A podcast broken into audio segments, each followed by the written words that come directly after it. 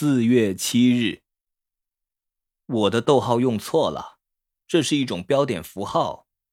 季尼安小姐告诉我，遇到长的字要查字典，以便学会怎么拼字。我说，如果你不会念的话，那又有什么差别？她说，这是教育的一部分，所以从现在起，我会去查所有我不确定应该怎么拼的字，这样写法会花很多时间。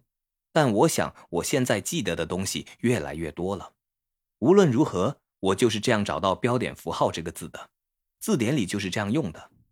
季尼安小姐说，句点也是一种标点符号，而且还有许多符号要学习。我告诉她，我原本以为她的意思是所有的句点都必须有尾巴，然后叫做逗点，但她说不是这样的。她说，你把一切都。搞混了，而现在我可以在写东西时把所有的标点符号都混在一起用。要学的规则很多，但我会都记起来。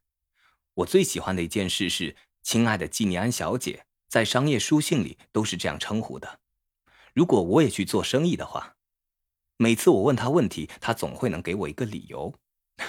他真是个天才。我希望我也能像他一样聪明。标点符号真好玩。